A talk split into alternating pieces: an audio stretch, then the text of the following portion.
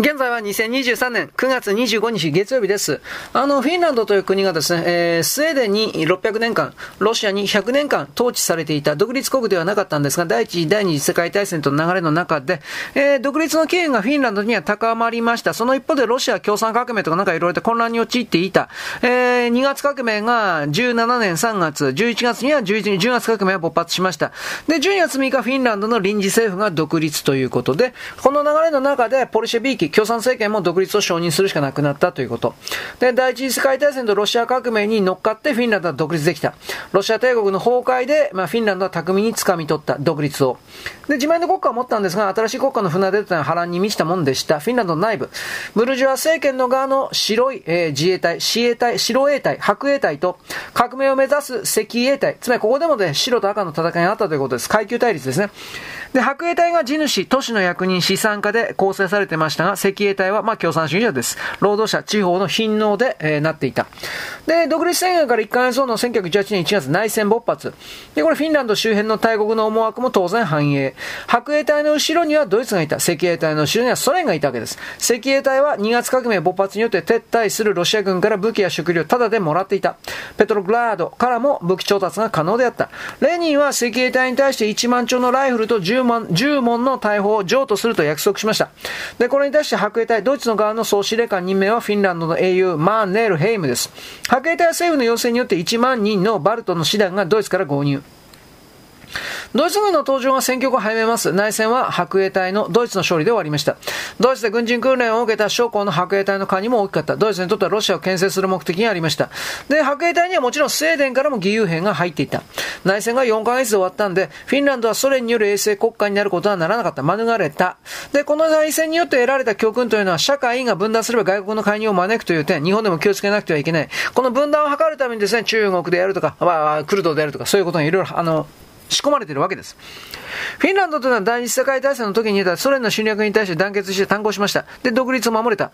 で、あの、ニーニスト大統領が国としてまとまり触れたというのはこのフィンランドの歴史があったからです。当時の英雄マンネルヘイム元帥というのは、いわゆるフィンランドの英雄として歴史に載っております。現在においても尊敬を集めております。現在に至るまでフィンランドにおける元帥という階級の人は、マンネルヘイムただ一人です。これ、えっ、ー、とね、永久欠番みたいなもんです。フィンランドで元帥、いわゆるマルスキーといったら、いわゆるあのマンネルヘイムのことです。で、マンネルヘイムのアンチコミュニティン、反共信念においては、イギリスのチャーチルだけではなく、スターリンですら敬意の念を抱いておりました。それだけですね、民族概念を強めたということ。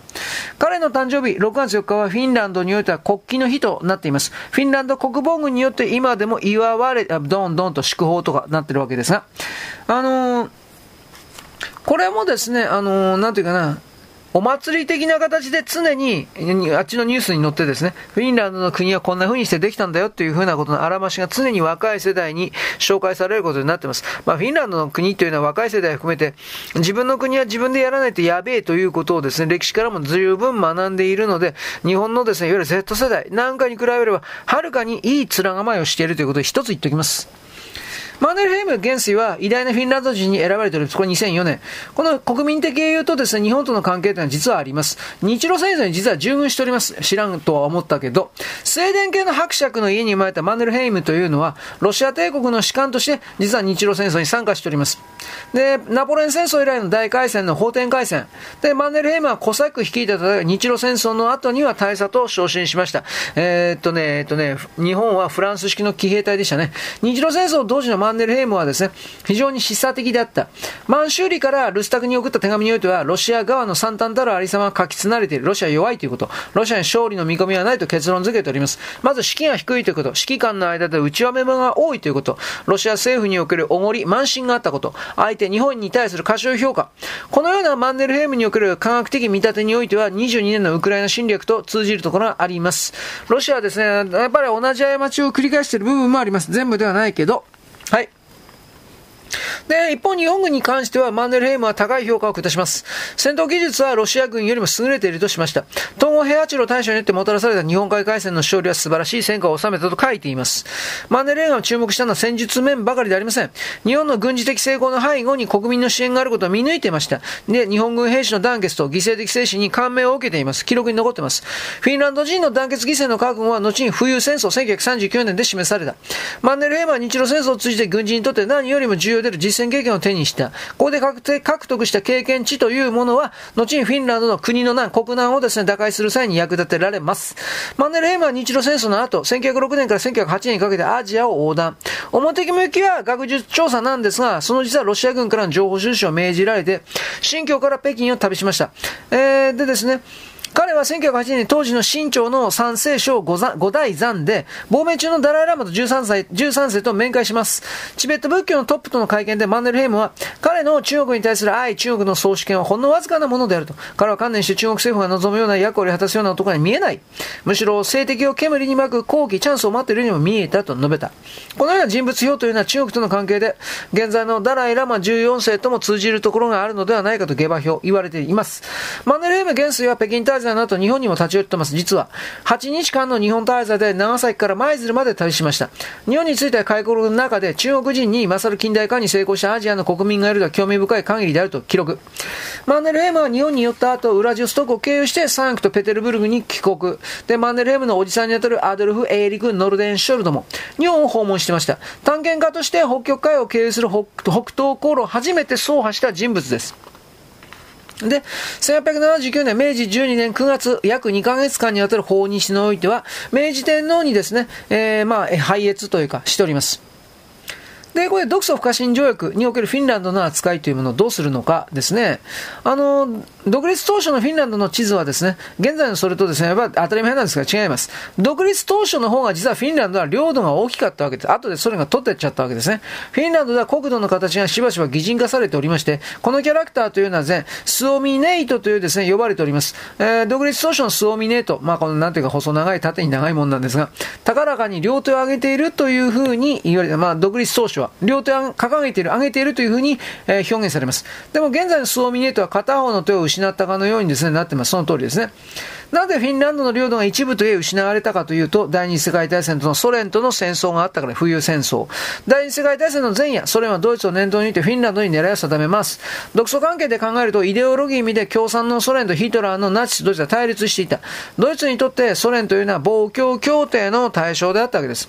一方で力の倫理に基づいて両国の関係調整も図られて、1939年8月には独ソ不可侵条約が結ばれています。同条約の秘密議定書によっては両国の思惑が現れた。両国の勢力圏について定められて、ソ連にはポーランドの一部、バルト三国、そしてフィンランドが議定書上では割り当てられた。そうはうまいこといかんかったんですね。これはね、ソ連はいつも約束を破りますから。条約締結によって独ソ関係好転したわけでない。両者の間で信頼関係が築かれたわけでもない。ヒトラーはソ連に対して強い嫌悪感を抱いていて、ソ連にとってドイツは依然として脅威であった。ここで重要となったのは、間にあったフィンランドということです。まあ、干渉地帯含めていろいろですね。よろしく。ごきげんよう。現在は2023年9月25日のですね、月曜日です。独ソ戦、ドイツとソ連が戦う前の段階においてですね、ちょうどその間におけるフィンランドという場所が重要になった。こっちを、この地域をどっちがですね、抑えるかということが重要になったわけです。ソ連はフィンランド領土からのドイツの攻撃を警戒してました。で、レニングラードはですね、フィンランドから至近距離に位置しています。えー、っとね、レニングラードはサンクトペテルブルグです。だからソ連というのは独ソ不可侵条約秘密議定書においてフィンランドについて自国の側に組み入れたということ。それは早い段階からですね、フィンランドに対して揺さぶりをかけた。ソ連はですね、フィンランドに対して領土の交換を要求しました。ソ連が求めたのはカレリア地域の国境線の北側の交代、ハンコ岬のソ連軍基地としての30年間の租借、ペッツァーものですね、活場とかです。まあ、これは非常に重要な場所です。はっきり言って、ここを押さえていればですね、ドイツから攻撃があったとしても全部撃退できるみたいな場所です。戦略的要衝。1918年のフィンランド内戦の時にはドイツ軍はハンコ半島から上陸しています。ベッツやモアはですね、北極海の出口です。スターリンはカレリア他境のですね、国境線がレニングラードが近すぎるといういうことが遠ざけたかった。あと、フィンランド湾を防衛するために反抗岬が絶対に必要だと主張したという。モルドフ外務人民委員会も反抗岬の必要性を力説しました。で、他の国の領土にもかかわらず、自国の都合から見て必要だとすることの傍若、傲慢は、ロシアのですね、今のプーチン大統領のですね、ウクライナに対する態度と似たようなもんです。フィンランドは主権に戻るとソ連の遊戯を突っぱねました。当たり前ですね。交渉は決裂。フィンランド代表団の別れ際にスターリンはさようなら、モロトフはご機嫌よと言ったという、とんでもないことですね。喧嘩売りますよっていうことですね。ねフィンランド政府には要求を1回飲むと、ソ連からさらなる要求を突きつけられるという考えがありました。その通りです。フィンランド国内では、毅然たる態度がソ連の膨張主義がくじいたと捉えられていました。当時のフィンランドは独立以前のロシア化政策が想起されたこともあって、国民の圧倒的な支持が政府に対して寄せられた。で、日本が外交に挑めて参考にすべき考えです。権威主義との交渉、中国に交渉に臨むときには、政府が国民の支持を得ていることは極めて重要です。つまり交渉決裂から半々月後、ソ連がですね、フィンランドに襲いかかったように、交渉が不調にあれば戦争に至るという可能性も十分に認識する必要があります。中国がやるでしょうね、そういう時は。で、あの、第二次世界大戦前夜においては、後に有名な日本の外交官、これ杉原中根です。この人はフィンランドにいました、実は。ユダヤ人に対していいの地位のビザを発揮したことを知られておりますが、東洋の信だとも言われる杉原中根さん。この人はヘルシンキに勤務していたのですが、ひょうたんからコマみたいな形で偶然、杉原はもともと在ソ連大使館での勤務を命じられていました。モスクワに行くはずだったんです。ところがソ連側は杉原さんに対するビザ発揮を拒否しました。で、赴任は実現しなかった。大使と言ったら在外交換のトップでありません。一会員に対してペルソナノングラート、このましからずる人物を発動して入国を阻むというのは極めて異例のことです。普通の人じゃないんですね。裏を返したら、ソ連がそれだけ杉原を恐れていたということが言えます。モスクワが嫌ったというのは、杉原のインテリジェンスオフィサーとしての顔、つまり、えー、スパイというかですね、情報を分析する人というふうな頭の良さは恐れていた。杉原さんは満州での経験が豊富でした。同時にロシア語に堪能だった。ロシア情勢にも通じていた。加えて、反ソ連的な傾向を持っている白系ロシア人との人脈もいっぱいあった。杉原の最初の夫人もですね、白系ロシア人だったわけです。これらの要素が重なってソ連というのは杉原さんにビザを発給しま、しませんでした。えー、あのー、ソ連、任命国からのペルソナノングラートの発動ということは、まあ、ある意味外交官にとっては勲章になります。そうか、俺の、俺の力を認めたか。こんなようなもんですね。で、代わって杉原さんにですね、用意された外交部隊がありました。それがフィンランドになったわけです。ソ連の隣の国であるフィンランドというのはソ連関係の情報を収集するのに当たり前で、うってつけでございます。で、杉原はヘルシンキにおいてですね、あのー、自動車の運転をマスター。遊びのためではもちろんそうではなく、仕事のため、家族とのドライブを偽装して、えー、装ってですね、情報収集活動をフィンランドをうろうろすることによって、これをやっておりました。なお、杉原さんはフィンランドで偉大な音楽家と会う機会にも恵まれた。ヤン・シベリウス。これはサイン入りのポートベポートレートもらっております。あと、フィランディアのレコードも送られてるので、これすごいももらってるね。で、シベリウスはですね、最初法律家を目指していたんですが、途中から音楽の道に転向、チェンジ。愛国的なフィンランディアというのはロシア統治の時点に演奏が禁止されたんですが、曲名を変えて、演奏された。人々の愛国的な感情を高ぶらせています。今はこれ第二の国家です。フィンランドにフィンランディアという曲は。12月6日の独立記念日で必ず演奏されます。彼の音楽は自然を想起する雄大なシンフォニーで、これ世界的に有名ですね。ヘルシンキの次に杉原が向かったっていうのは、バルト三国の一国のリトアニアのカウナスです。この杉原さんの赴任というのは、ノモンハン事件のタイミングとぴったり重なっています。ソ連情勢の把握がより一層に重要となったので、杉原さんが向かった。このカウナスの領事館で杉原さんは副領事でポーランドから逃れてきたユダヤ人に対して命のビザを発給します。ハンコパンパンとしたわけです。旧在カナウス日本領事館においては現在では杉原記念館として一般公開されています。えっ、ー、とですね、日本語型のリトアニアの人はですね、結構います。現地においては。私のおじいさんはですね、杉原さんに助けられたんです。杉原さんが助けてくれなかったら私はこの世に生まれていませんみたいな、そういう人は結構、いや、かなりいます。はっきり言うけど。えー、で、杉原さんがビザを発揮した建物は当時の様子をですね、忍べます。いろんなものが飾ってあります。杉原中根でですね、いろんな映画も、あ、これ唐沢、唐沢俊明さんが確か映画撮ってますね。杉原中根という映画をね。で、リトアニアはですね、天皇映画も、天皇皇后両陛下も、えー、2007年にですね、と、今は上皇様ですね、ああの、訪られて、訪れられております。で、リトアニア大統領は晩餐会において、杉原さんについて人道的な功績を残して、リトアニア国民の尊敬を集めていると訴えました。まあ、これその通りでございます。リトアニアというのは相当ユダヤ人、えっと何、何万人だったかな ?20 万人殺されたんじゃなかったもっと多かったかもしれません。バルト3国はね、リトアニア、ラトビア、エストニア、ど、えー、リトアニアじゃなかったかな？一番殺されたのはね、もう山ほど殺されました。はい。で、冬戦争です。これ第一次ソ連フィンランド戦争であります。さっき言ったあの戦争の前にソ連がですね、自分の国の中としてフィンランドをご、ね、取ってやろうと思ってた。1939年9月1日です。あの、ドイツがポーランドに侵攻して第二次世界大戦スタート。で、この16日の後にソ連も東からポーランドに侵攻。10月にはポーランドは独ソ両国にとって分割占領する半分分けされました。で、ソ連は1932年フィンランドと結んだ不可侵条約破棄。えー、同年11月フィンランドに侵略開始。フィンランドとソ連の間で第二次世界大戦中回にわたって戦争が行われました。1939年11からから40年1年間3月まで冬戦争、第一次ソ連フィンランド戦争。で、1941年6月から1944年9月まで継続戦争。これ第二次ソ連フィンランド戦争です。あの、ソ連がどんな風な形で侵略戦争を始めるかという例をですね、このフィンランド戦争を見ればですね、わかりやすいという言い方をします。1939年11月26日、モロトフ外務人民委員というのは中ソ連フィンランド交渉をまず呼び出します。で、カレリア国境付近でソ連軍がフィンランド側が砲撃を受けたと一方的に主張します。開戦責任をフィンランド側に転嫁することが狙いでした。2日後の28日、ソ連は一方的にソ連フィンランド不可侵条約を一方的破棄。30日はフィンランドヘルシンキ、ビープリ、これはロシア領のビボルグですが、ビープリに主要都市全てを空爆しました。爆撃。で、それ連軍はフィンソ国境の北部、中部、南部から雪崩のように陸軍を侵入しました。フィンランド側では戦時内閣成立、マネルヘイム総司令官が任命されます。内戦で自衛隊を、自白衛隊を勝利に導いたローゲンスイター、この時は72歳だったんですが、フィンランド全軍の指揮を取りました。フィンランドはソ連を国際連盟に提訴。で、連盟理事会12月10日、ソ連の連盟からの除名処分。ソ連による一方的な不可侵条約の破棄。で、その直後に侵攻という流れ。これは第二次世界大戦末期のソ連に不当な対日参戦、満州ですね。あの、これと全く同じです。冬戦争を始める前にソ連というのはフィンランド1ヶ月で占領する計画、短期で押されると思ってた。ところが短期間でフィンランドを制圧するとソ連側の目論結局の失敗に終わりました。もたついているソ連というのは1940年2月に60万人にも上る増派を決定。短期占領の失敗とですね、泥縄追加動員。これはウクライナで目にしたロシアの集隊とよく似たもんですね。でもロシア、まあ、はっきり今ロシア勝ってますね。残念ながらという言い方。どっちかな？残念、どっちかな？うん、で、ソ連は冬戦争でで初期の成果を上げられませんでした。。えこの検討というのはウクライナの戦争においても不死座をしております。これはね、フィンランドの国民の抵抗がソ連の予想を上回る強さだったということがまず挙げられるわけです。これはあの、開戦の時のですね、ウクライナの人々がなんだかんだ言って戦ったということと酷似しております。はい、よろしく。ごきげんよう。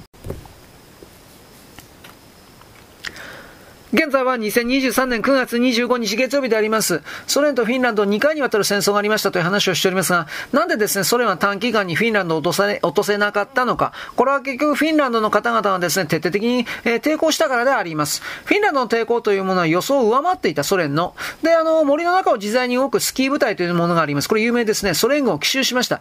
で、伝説的なスナイパー、シモヘイヘイ。まあ、シモ、ハユハとも言うんですが、まあ、シモヘイヘイ。これ542人も殺しています。で、ソ連軍から白い死に神と恐れられました。他にもフィンランド軍というのはモロトフカクテルと呼ばれた火炎瓶でソ連の戦車部隊にですね、ドッカンドッカンとですね、攻撃してました。で、ロシアとかソ連による相手国の過小評価というのはですね、まあこれウクライナとの戦いでありましたね。で、スターリンがフィンランドをわずかな期間で手中に収めることができると考えたように、プーチン大統領もウクライナをですね、短い日数で落とし入れできると踏んだんですけど、ちょっとね、中小国を舐めてかかったというところが失敗返しになったということです。で、ソ連が冬戦争で失敗した原因は他にもあります。戦場における地理とか気象状況について綿密に把握していなかったということが挙げられます。ちょっと甘く見ていたということですね。冬用の装備が十分ではなくて、雪が降った時の戦闘経験もソ連側当時は乏しかった。ソ連側戦闘による死亡よりも投資、小越死にの方が多かった。フィンランド兵の間では竹でできた日本製のスキーのストックも使用されています。冬戦争の脅威に対して国際社会はびっくりした、称賛した。まさかここまで勝てると思わなかった。フィンランド軍の全戦闘や国際世論に強い影響を与えました。当初は冷たかったイギリス、フランスも全フィンランドへの部隊派遣の検討を開始しました。ソ連としてもイギリス、フランスの戦争の拡大、戦争の長期化は絶対に下げたかったわけです。で、あの和平交渉が開始されて1940年3月にモスクワで講和条約が結ばれて冬戦争は終結。戦争が続いた期間からこの戦争は100日戦争とも称されます。で、他国からの十分な援助も全くなかった中でフィンランドはソ連とほぼ独立で戦った。一つ、一人で戦った。このような厳しい環境下でかろうじてではあるが独立を維持した点に、やっぱり多くの人々はいろいろ考えなくてはいけない。フィンランドはなんとか某国を免れた。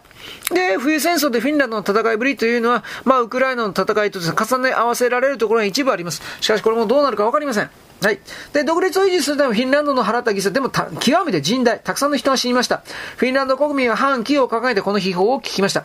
冬戦争の国土のうち約10%は取られました。フィンランドとレニングラードの間に位置するカレリア地方がソ連に取られました。スターリンが開戦前の交渉でこだわりを示したように、レニングラードからの近接性が重要なポイントでありました。活上の地には工業都市ビープリが含まれていたんで、フィンランドは経済的な打撃も被りました。